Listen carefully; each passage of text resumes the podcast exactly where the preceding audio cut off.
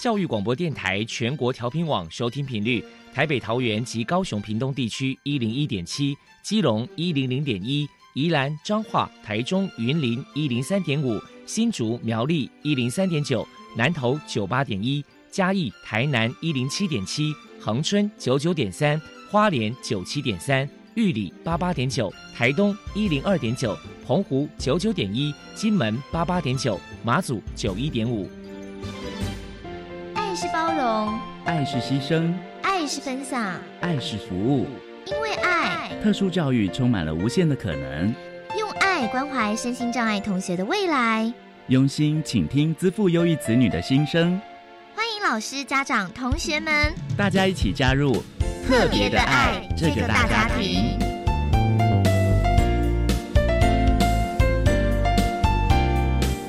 本节目由教育部学生事务及特殊教育司指导，国立教育广播电台监制，欢迎收听。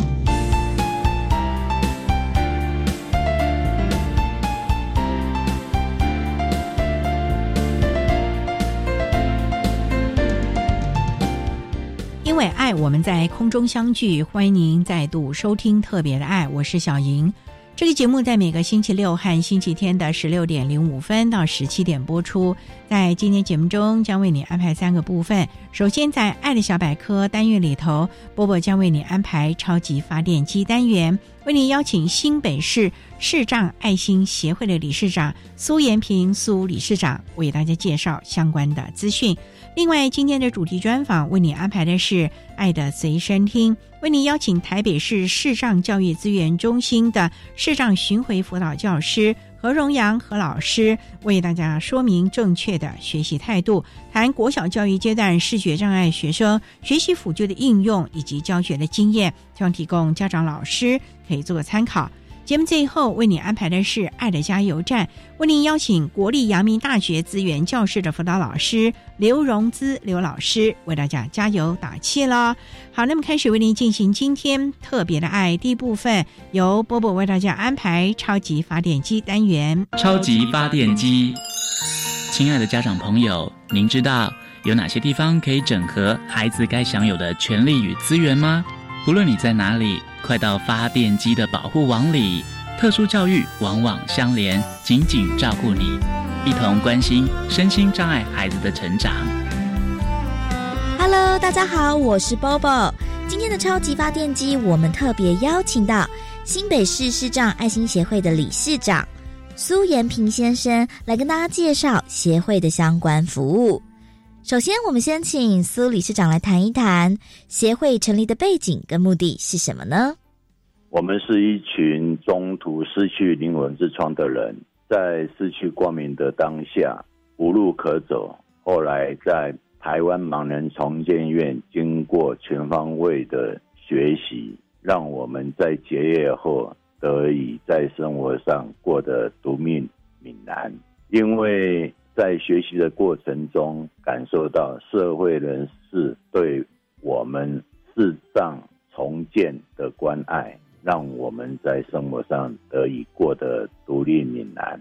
这些过程，我们点滴在心头。后来，经过我们在台湾盲人重建院的同学共同研究下，想集结起来。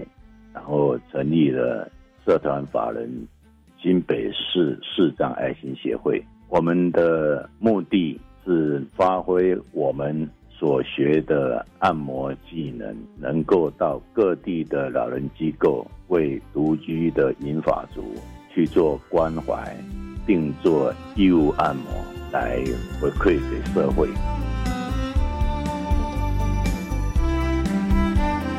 下来，我们就请苏理事长说明一下新北市市障爱心协会的服务对象以及服务项目包含了哪一些。社团法人新北市市障爱心协会服务对象是以独居银发族为主，附带的，比如社会上人士他们所举办的一些公益活动，如园游会啦、庆生会啦。忘年会啦，我们都乐于去参加为社会上的民众去推广视障按摩，让社会上的人士知道，我们虽然看不见，可是我们很乐意的走入社会，融入人群，为社会做一些按摩的推广，让更多的人知道视障按摩并不因为看不见而自闭，我们都很坚强的。勇敢的走出来，为社会做服务。我们服务的对象也是以银发族为主，或者是公司行号团体所举办的活动，我们都很乐意的能够参与社会的活动。新北市视障爱心协会平时会举办哪些活动，与人们互动交流呢？我们请苏理事长来跟大家说明一下。我们也曾经参加过到高雄，比如石化气爆啊，我们去为消防队的一些打火英雄去关怀他们，并给他们做义务按摩。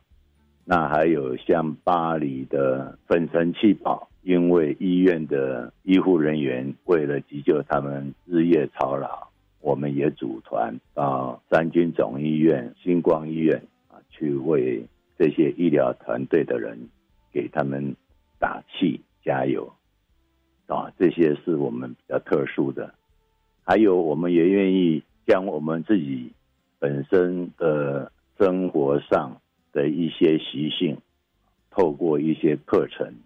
能够让这些小朋友们能了解，我们也会到各个学校机构里面去做传播，让他们知道说，我们盲包站在马路上，当无人可求助的时候，一般的明眼人要如何来协助我们盲包，帮助我们盲包解决他目前所处在的困难点。所以也感谢大家对于。盲包的关爱，让我们盲包能够自己独立的勇敢走出来，能够融入在社会里面。再来，我们就请苏理事长来谈一谈新北市市障爱心协会在新的一年有哪一些计划。一百零八年度，我们协会新的规划出来，会拓展比往年没有去做的一些特殊的服务项目。因为现在卫福部有长照二点零的计划，这个二点零的计划，也就是将原来的一些老人收容在一个大团体的机构里面。现在卫福部他们有一个二点零的计划，就是要将这些老人能够在社区里面，让他们能够社区化的一个照顾。所以，我们。在一百零八年里面，会到各地的公共托老中心去为这些英法族做服务，这个是我们今年度的强调的对象。还有，比如像往年，我们会到卫生福利部花莲东区老人之家，还有卫生福利部屏东的南区老人之家。卫生福利部彰化县的中区老人之家，这些比较远程的，我们也会安排到这些老人机构去做服务。还有在北区的，今年就预计有各两场会到新北市立仁爱之家、台北市立浩然敬老院这两个院所，我们也都会去做关怀。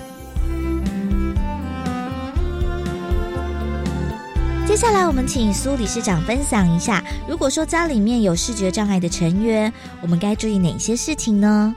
如果家里面的成员有发觉视力障碍的朋友，请他们能够到医院里面去看眼科，能够做进一步的检查及治疗。眼睛的问题要及时的抢救，这个是很重要的。同时，也提醒这些有视障问题的朋友，可以打电话到各地的社会局的残障科里面去做洽询，甚至于他们也会把你们安排到各地的盲人重建机构，让你们到盲人的重建里面去做学习。能够独立的生活，还有专业的按摩学习，让自己能够自力更生。我就是这样子走出来的。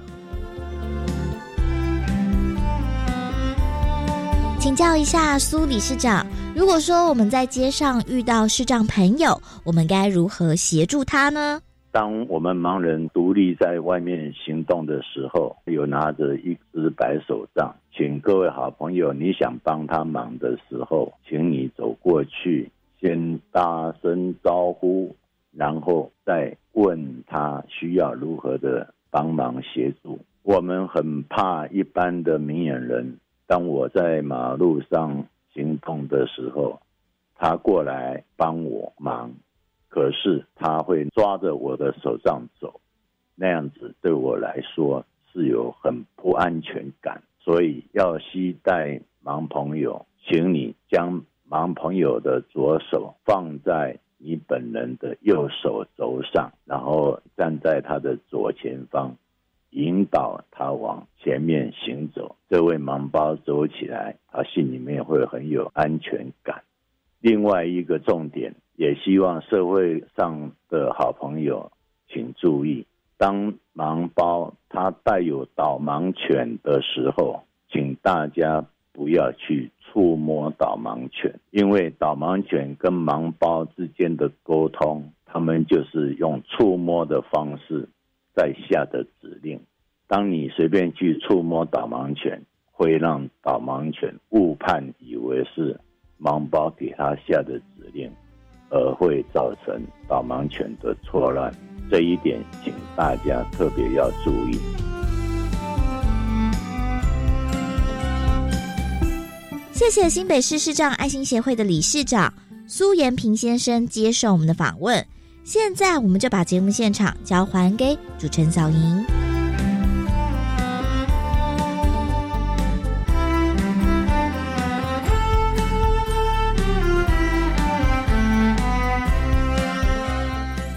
谢谢新北市市长爱心协会的苏延平理事长以及波波为大家分享的资讯，希望提供家长老师可以做参考了。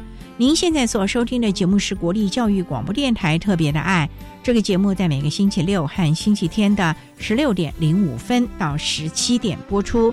接下来为您进行今天的主题专访。今天的主题专访为您安排的是《爱的随身听》，为您邀请台北市视障教育资源中心视障巡回辅导教师何荣阳何老师，为大家分享正确的学习态度，谈国小教育阶段视觉障碍学生学习辅助的应用以及教学的经验，希望提供家长老师可以做参考了。好，那么开始为您进行今天特别爱的主题专访，《爱的随身听》。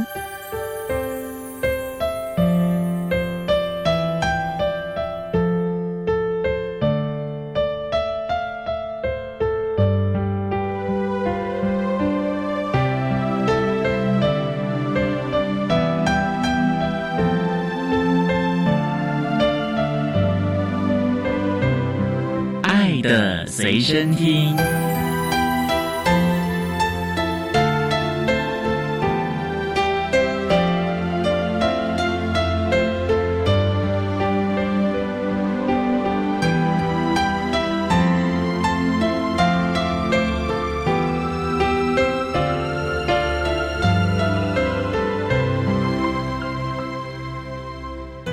为大家邀请到的是台北市视障教育资源中心巡回辅导教师何荣阳何老师，老师您好，各位听众大家好。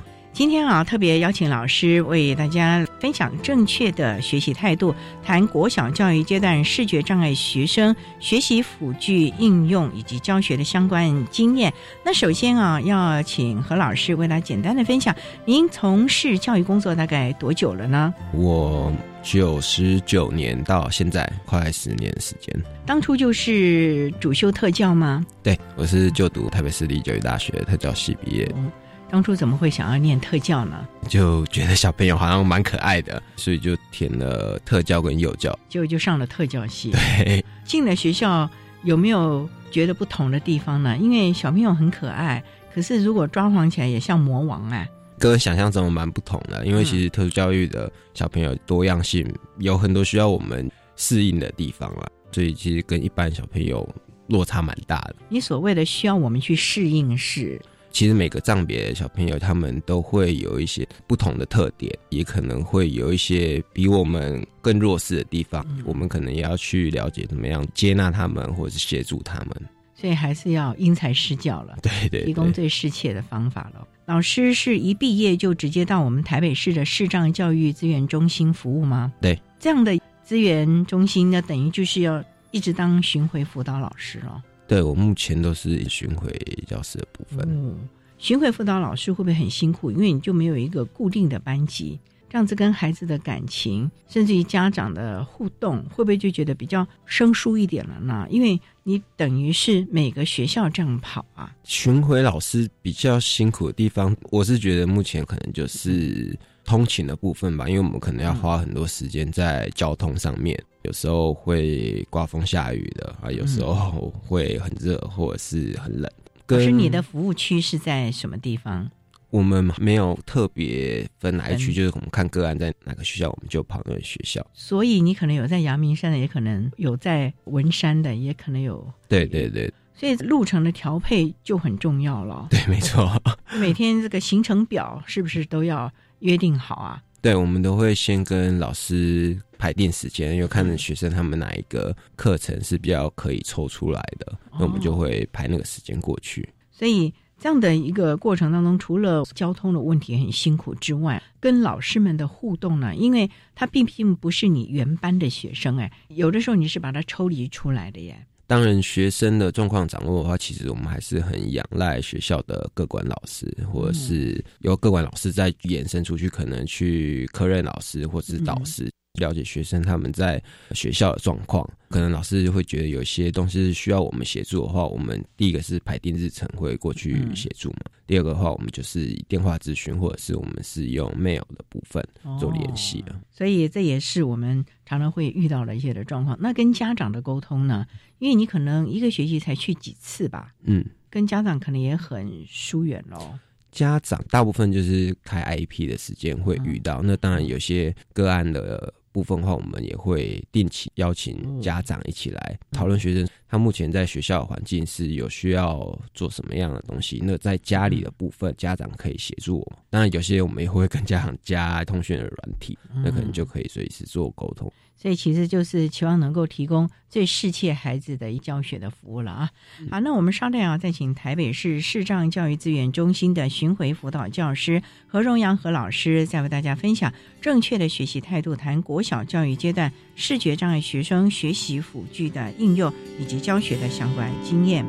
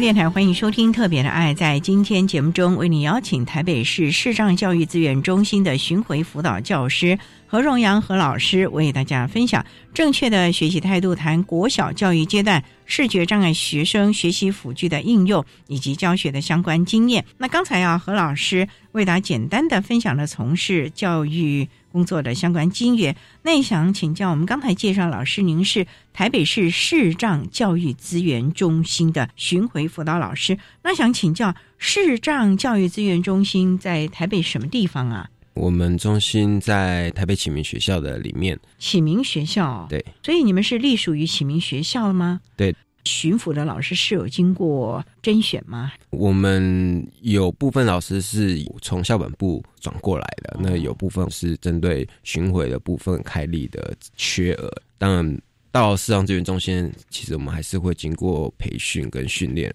所以，老师您在就学期间主修的就是视觉障碍教学策略吗？我们大学大部分都是通才，就是每一个都要了解，对每个都要了解。嗯，只是后来您选择到视障教育资源中心，所以就比较专攻这个领域方面了。对，那想请教，那台北市视障教育资源中心大概成立多久啦？大概九十一年成立的。服务的范围就是我们台北市的学生喽。对，台北市的学生从学前到高中职，这么多的教育阶段呢。对，所以教学的方法和策略都不一样喽。对，因为每个教育阶段面临的困境会不同啦。那当然，我们就是有分学习阶段，然后会有不同专业的巡回老师去协助。所以，像您，因为是台北市立教育大学大学毕业，所以就教国小和学前的这个阶段。对我大部分就是以小学的学程为主。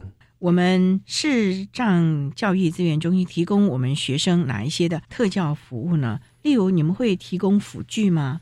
对，第一个就是我们还是会询问老师，他有没有一些教材教法部分是有需要我们提供。再过来，学生的部分当然就是环境上面调整，或者是辅具上面提供。当然还会有一些其他像是生活的技能啊，或者是升学资讯啊，我们也会陆陆续续的看学生他们需求，给予必要的协助啦。所以还是要看孩子的状况了。对，那这辅具是你们评估，还是有相关的辅具专业人员来评估呢？基本上学生的辅具的话，我们还是会先经过我们的视觉功能评估，评估学生他在学习领域上面的需求，然后我们会有巡回老师选配辅具，提供给学生做使用。那如果学生他觉得这个辅具是好用的，那也符合他需求的话，我们中心就会借这个辅具出去给他使用。哦，是用借的哦，对，所以学生不用付钱，不用不用，这完全就是政府提供的了。对，在他的教育阶段。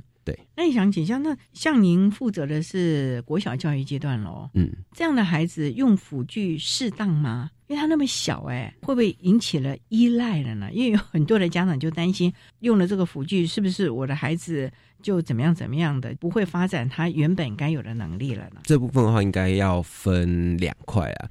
第一个可能是视觉附件部分，这一部分的话，其实是跟使用辅具。会比较不一样，就是你是要持续训练你用眼的。第二个的话，就是辅具的部分，当然就是因为你视力上面是有些缺损的，在平常生活可能看黑板或者是看书看不清楚的话，都会比较累啊，可能在学习成效其实就会降低。我们主要就是提供这些辅具，可以让他在生活跟学习上面是可以达到一般人的水准。所以呢，还是要提供适切的服务了。对，好，那我们稍待再请台北市视障教育资源中心的巡回辅导教师何荣阳何老师，再为大家分享正确的学习态度，谈国小教育阶段视觉障碍学生学习辅具的应用以及教学的相关经验。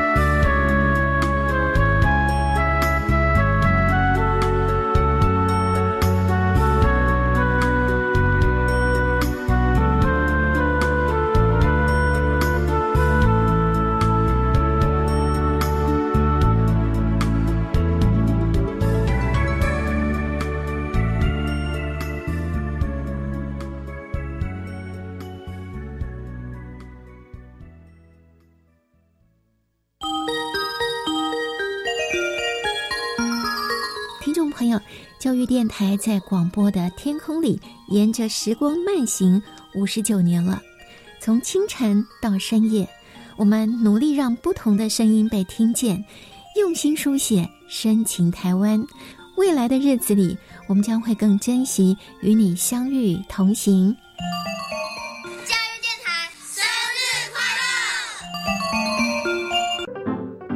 婆婆帮你带小孩比较轻松吧？嗯，不见得。最近啊，我常常跟婆婆意见不合，不知道怎么办。听说婆媳问题可以打家庭教育咨询专线，那里有专业的志工可以帮忙想办法。哦，那我来问看看。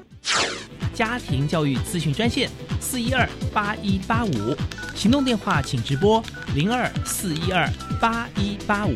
以上广告由教育部提供。台北春天最盛大的艺术节——城南有意思，四月四号到七号，结合市集、儿童剧、城市导览，邀您感受城南的文化气息。六号晚间还有精彩绝伦的总统府音乐会，邀您同欢。详情请上文总官网。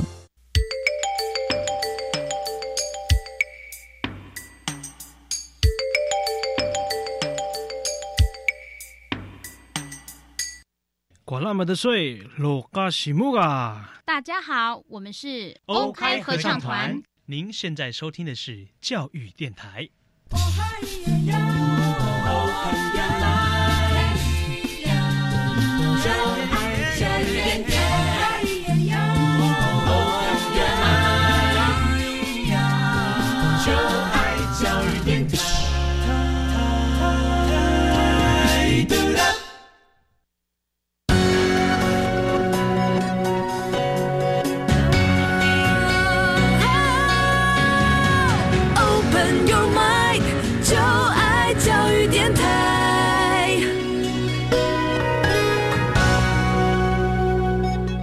电台欢迎收听《特别的爱》这个节目，是在每个星期六和星期天的十六点零五分到十七点播出。在今天节目中，为您邀请台北市视障教育资源中心的巡回辅导教师何荣阳何老师，为大家分享正确的学习态度，谈国小教育阶段视觉障碍学生学习辅具的应用以及教学的相关经验。那刚才在节目的第一部分，何老师为大家分享了从事教育的机缘。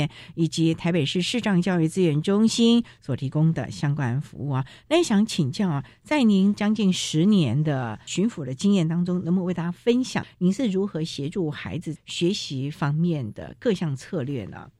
其实我们小朋友大概分为全盲跟弱视嘛，那我大部分负责个案是弱视的为主，那弱视的部分需要提供光学的辅具了，例如哪一些啊？光学的辅具，眼镜吗？对，像近距离阅读的话，主要就是使用放大镜嘛。如果是远距离的话，我们可能提供望远镜。望远镜啊，对对，意思就是说他在上课的时候要拿个望远镜看黑板上的字啊。对，那您教的孩子不是都国小吗？嗯，那这个孩子不是很调皮？那就很爱玩望远镜喽，会有些会拿来看老师啊，或是看同学，对啊，或者是干脆看教室外面操场了哦，对，也会变成有其他的玩耍的功能了。这个你们是要提醒孩子，或者是提醒老师。辅具的部分，其实我们会期望从小就让小朋友拿着使用，意思就是让他养成习惯，是不是？对，因为其实小朋友他要习惯去使用这个东西，他用起来才会好。再来就是。他不会觉得是被标记的感觉，就是他觉得用习惯就是他生活一部分，就像我们平常戴眼镜一样的功能。所以老师啊，小一、小二的孩子半大不小的，完全没有任何的想法耶。那小朋友又很爱动啊，那你怎么样跟他沟通，让他愿意用辅具呢？这部分我们会先选配一个适合他的辅具，那当然我们会。利用一些训练的课程，当然这些课程我们也会委请学校的各管老师或者是家长一起协助啊。那我们可能提供一些故事书籍啊，或绘本啊，或者是他觉得有兴趣的东西，他可以搭配辅具，他会觉得使用这个辅具以后是可以看得很清楚的，也很有兴趣的话，其实他使用上面的话就会比较顺手。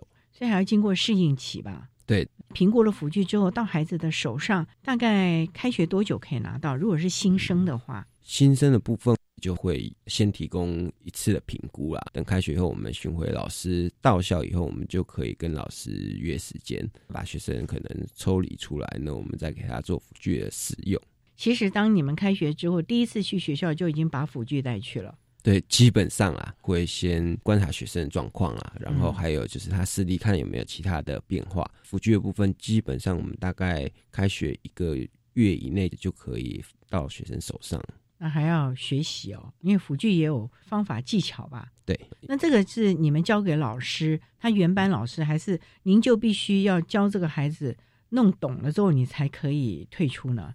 辅具的部分的话，当然我们还是会先以教导学生为主啦。因为其实学生他在看书籍的时候，他可能用的辅具是不止一个，可能他有些比如习惯是用文正式的，有些习惯是用手持式的，可能使用上面的方法会有一些不同。那我们当然是先教导学生他要如何正确使用，有部分会请老师帮我们做一些指导，可能平常老师在旁边观察的时候，也可以给学生一些提醒。如果不小心用坏怎么办？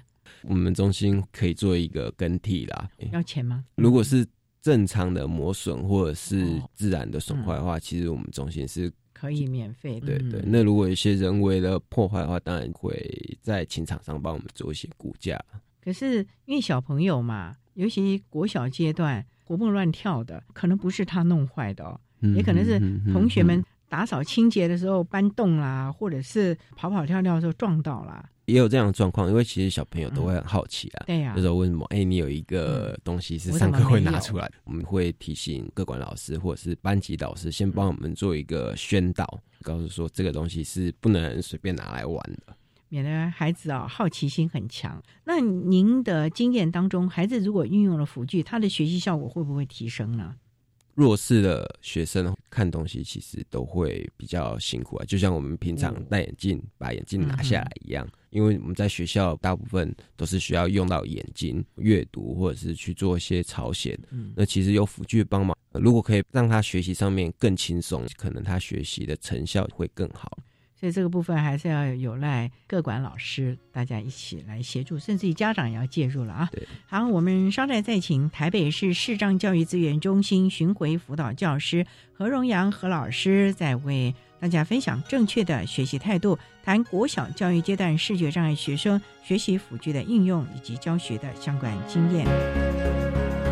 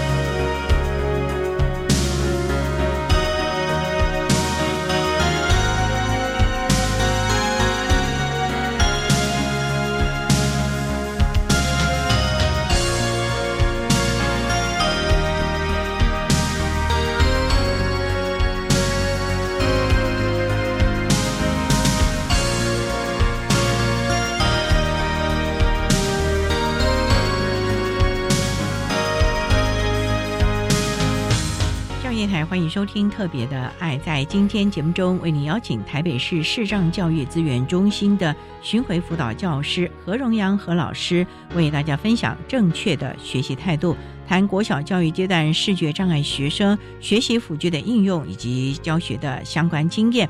那刚才啊，何老师为大家简单的分享了在巡抚的教学的策略以及服务的概况。那老师能不能用个案跟大家来分享，您如何协助他们呢？像我有个学生，他看黑板看的比较不清楚。但第一个就是可以先请老师字体放大，座位上面调整。可是他的视力状况坐在第一排，还是看不清楚老师黑板上面抄写的东西啊。哇，那很麻烦嘞。跟笔的颜色有没有关系呢？有，我们评估的时候也会针对板书的颜色，像白色、黄色，可能在黑板上面是比较明显。那我们会建议老师以这样的颜色为主。可以适度的放大，因为老师可能有很多东西要抄写，如果放到太大话，其实也不大可行啊。所以还是要斟酌，不能一直擦擦擦的。可是这个样子，那孩子能看得清楚吗？我们会提供像扩视机，那扩视机的话，它可能就是有望远跟看近的功能。哇，一个扩视机这么多功能哦。对，那它就必须固定摆在教室里喽。对，扩视机会针对教室的配置、教室的人数，当然还有接线的问题，或者是空间摆设问题，所以我们会进到班上。看一下学生哪一个位置，或是哪一个方向看的比较好的，或者是比较适合摆扩视机。所以这个机器就不能搬回家了，固定在这间教室了。因为你刚刚讲有管线的问题嘛。对。那他回家怎么办？回家可以有其他替代其他的辅具啦。基本上我们辅具学生也会拿回家用了。可是像这种比较。巨大的那就只能摆在班级里了啊，一些可以随身的。好，那这个孩子，您说他是比较弱势，坐在第一排都看不清楚，除了请老师协助用笔的颜色，还有字的大小之外，你要怎么来协助他的学习呢？到国中教育阶段，其实我们都会有提供大字用书的。第一个，如果他可以用大字书或者是大字书搭配辅具学习的话，其实就够了啦。但望远部分，第一个就是使用扩视机嘛，用看的。第二个部分，我们也可以请学生是用听觉做辅助的学习。我也想请教这些孩子在课堂当中，因为一定有很多互动，因为我们看现在也都是小组学习。这个小组学习，我们视障像那个弱势的孩子怎么办了呢？小组学习，因为都会请各管老师或者是请导师选出一些比较有爱心的小朋友啦，所谓的小天使，对，做一些引导或者是抄写，所以还是。不会剥夺了他们跟同学互动学习的机会了。嗯，这个孩子还有些什么是你介入了之后发觉还可以提供更多元的协助呢？他在人际的可能会比较需要我们协助了。哦，怎么说呢？因为看不清楚吗？大老远的没办法跟人家打招呼。对，第一个他可能看不清楚其他小朋友的表情，那他可能有时候会误会人家。误会是。可能看不到人家的表情是笑啊，或者是不开心啊，别人也会不知道该怎么做反应啊。哇，那这个你们有辅导吗？会，第一个我们会先请各管老师协助啊，就是他们可能会有一些团辅的课程，或者是一些人际沟通的训练。那当我们巡回老师也会提供他们一些建议啦，应该怎么跟同学互动。可是这么小哎，你这样讲他能听得懂吗？所以要用小孩的语言跟他说咯。对对对，嗯，要了解他们的语言，还有他们现在最 care 的是什么了。对，大概要了解一下小朋友现在喜欢的东西是什么。所以这个部分也是你们的专业知识之一喽。就要去收集一下资讯。那像这个孩子经由你这样的辅导，尤其人际关系有没有比较好一点呢？人际关系有改善，至少不要跟同学有太多的冲突。在学习上呢？学习上面的话，小学成绩不会有太太大的问题。对，因为可能低年级我们没有那么多考试评量，可能还看不大出来。那可能到中高年级以后，或者是国高中以后，就会比较明显落差。像中高年级，你看有地理啊，有那个地图，哎，视障的孩子怎么办？那有一些历史，有一些图表啊，怎么办呢？像国文啊、诗词歌赋啊，一些童诗也是有一些图案来辅助孩子啊。像数学也是啊，我记得呢小朋友的数学加减乘除可能会用苹果啊或者是什么来代替。之前也有一个学生，他是因为我们看考卷，其实影印的品质不是很好，所以他可能在看图例的部分就会比较不清楚。可能使用了辅具以后，因为是影印的嘛，它的画质可能也没有很好。那我们就是跟老师一起合作啊，可能是帮他在图列部分在做放大，或者是有一些标注，帮他用颜色做区隔，让他可以看得更清楚。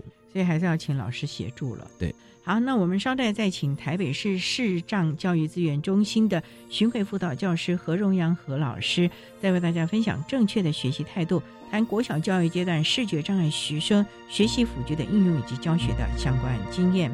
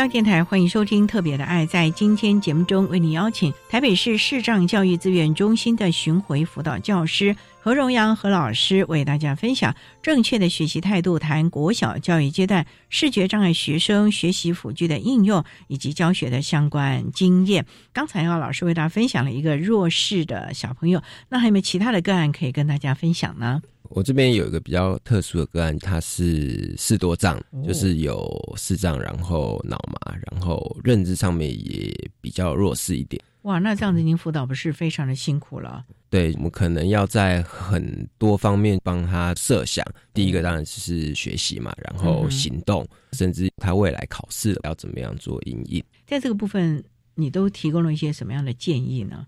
因为这个小朋友他是脑麻的，他是操控电动轮椅。行动上面还是会提供定向行动训练，希望他可以独立自主的活动。他的视障是什么样程度了？大概零点一左右，有一点点影像晃动了。对，还会有眼球震颤的状况。那可是他坐电动轮椅进到教室，可能从学校进来这个方向啊等等的，你们就有教他了吧？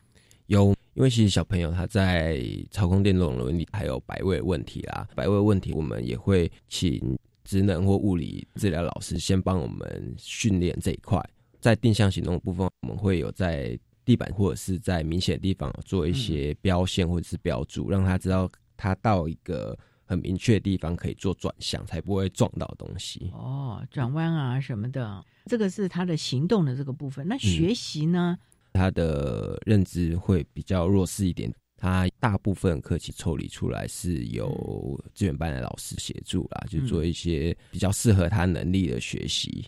因为他看东西其实是比较弱势嘛，就是会提供他比较多听觉上面的学习。听课以后，我们还有提供有声书，他可以回家做听的练习。那你们要教他写字吗？还是用点字机？还是忙用电脑了？平量的话，第一个就是有分手写啊，也有部分是电脑打字的练习，就是他可能在部分的作业，可能他是用打字的，那部分的是用录音的。他的口语表达还可以吧？口语表达还不错。那后来学习的状况如何？在这么多的辅具介入之后，维持他基本的能力。所以像这种抽离式的，您大概一个学期要去几次，还是一个礼拜去一次呢？我们大部分是看学生的需求为主来排定，像目前可能有个学生他的视力状况可能是突然恶化了，那我们会排的比较密集一点点，或者是有些是刚开学辅具训练比较需要积极的介入，我们就会排多一点的课程先过去做练习。所以最重要还是原班的老师了嘛？对，我们大部分还是仰赖各管老师提供给我们的资讯啊。哦，那这部分你们要怎么样跟他们沟通呢？因为这个也牵涉到专业的嘞。各管老师在学校主要就是联系行政跟教学方面嘛，那他们这边有需求的话，会再跟我们提出了。那家长这一块你们怎么一起？家长，我刚刚提到那个弱势闹麻学生，我们也会请家长一起进来。当然是开 IEP 的时候呢，还是在你每次去？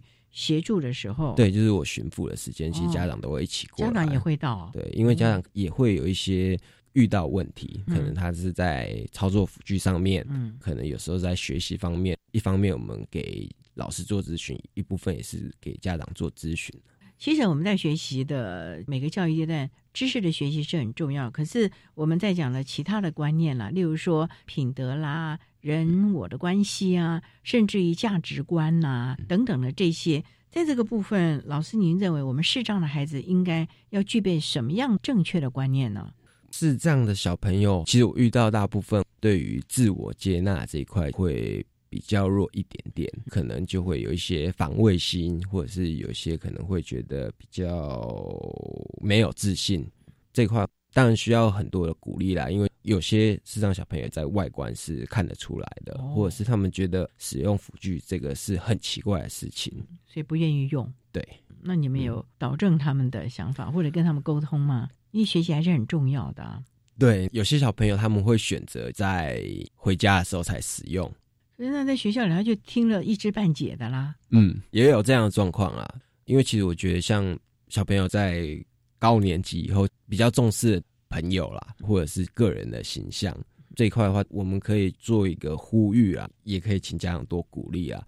我之前有遇到一个个案，他也是都不愿意使用，就是从国小到国中都没有在使用这个，都不用啊。对，哇，那他在课堂怎么学习啊？他就学习的很辛苦，但这段期间我们都有让他去试用不同的辅具，就是不管是望远的辅具或者是近距离的辅具。他到高中以后突然想通了，对，因为他觉得成绩的部分他这块很在意，开始跟我们说他是需要用什么样的辅具，需要我们这边提供。这么多年的巡抚经验啊，以及教学经验，那你认为家长应该有些什么样的观念，尤其在教养或者是亲师互动这一块呢？还是要看家长的期待啦。有些家长他们会期待小朋友学习上面有很优秀的表现，因为其实我们市长小朋友就比较弱势一点点，那他在学习吸收上面就不会到那么好啦，可能成绩就不会那么亮眼。所以在这个部分也是要特别注意。那他们的手足，你们也会提醒家长吗？手足部分没有特别太多的介入，最重要就是还是关注于他在学校的学习啦，跟同学的互动，跟老师的互动了。嗯，那你认为孩子应该有些什么样的观念？可不可以在这里呼吁一下？我会希望他们在人际的部分蛮重要的，因为其实人际好的话，其实你在。学习或者是在一般的活动上面，其他同才会给你很多的协助了。所以这个部分，老师啊，在班级的经营。甚至于在相关的互动方面，要特别的协助了啊！好，那我们今天也非常的谢谢台北市视障教育资源中心的巡回辅导教师何荣阳何老师为他分享的正确的学习态度，谈国小教育阶段视觉障碍学生学习辅具应用以及教学的相关经验。非常谢谢何老师的分享，谢谢您，谢谢。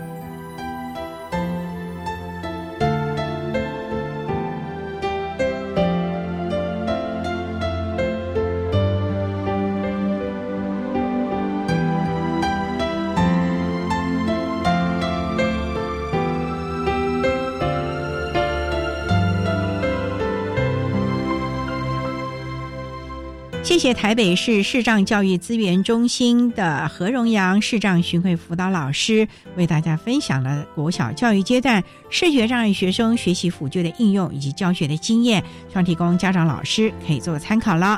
您现在所收听的节目是国立教育广播电台特别的爱节目，最后为你安排的是爱的加油站，为您邀请国立阳明大学资源教室的辅导老师刘荣姿刘老师为大家加油打气喽。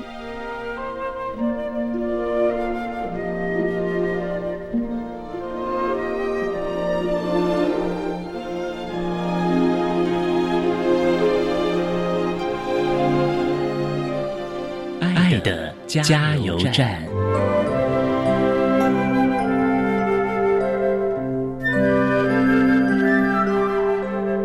各位听众，大家好，我是国立阳明大学资源教室的辅导老师刘荣姿。针对高等教育阶段视觉障碍学生学习及辅导的支持服务，我的建议是，同学们一定要勇敢表达自己的困难以及需要，让别人知道。还要善用现代化的科技辅具，帮助自己来接收资讯，可以有更好的生活品质，活出光亮的人生。祝福大家！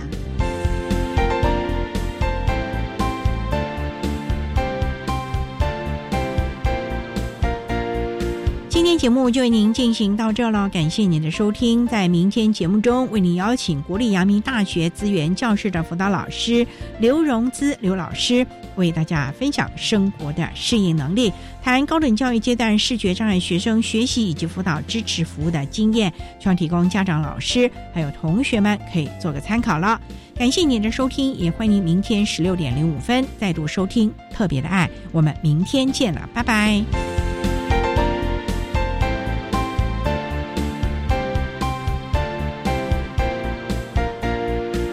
我是国立台北教育大学特教系的主任齐宝香老师。最近我们特教中心发展了几份教材，我们觉得非常好用，也很欢迎呢各位听众可以上我们国立台北教育大学特教中心的网站去 download 下载这些教材呢。如下：第一个是绘本总动员，非常有趣。包括了使用绘本发展小朋友的语言，也有使用绘本玩桌游、玩戏剧，也包括很多的前读写技能，是一份非常好用的教材。另外，我们也编了一份教材，叫《生活一点通》，它非常适合国小三四年级以上的资源班的学生来使用。内容呢，就是以生活中食衣住行相关实用知识作为教材，还会有一些小小的实验。实验之后呢，我们就会进行很多听说读写还有思考的教学活动。欢迎大家上网去 download，谢谢。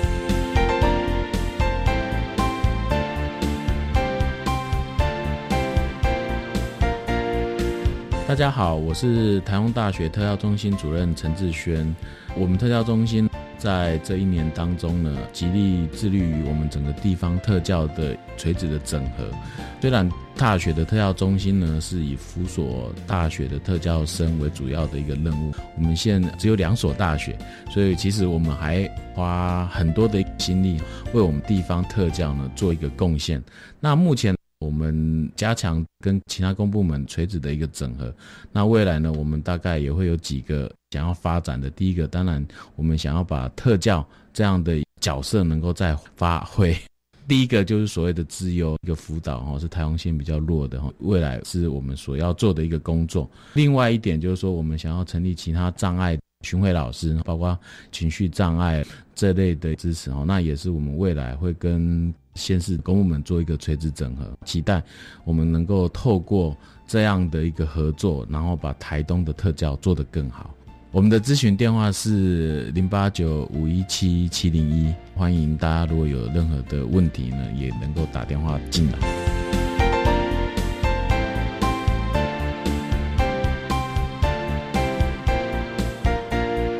大家好，我是国立高雄师范大学特殊教育学系李永昌老师。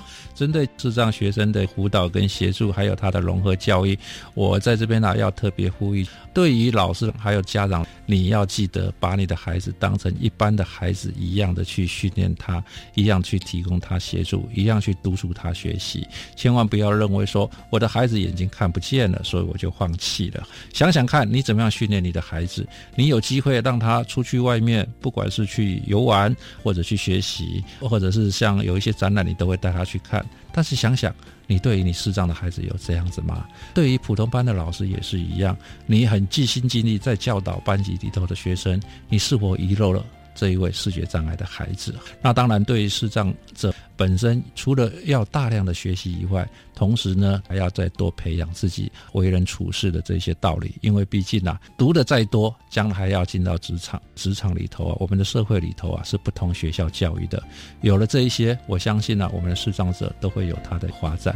也希望你们能够成功。谢谢。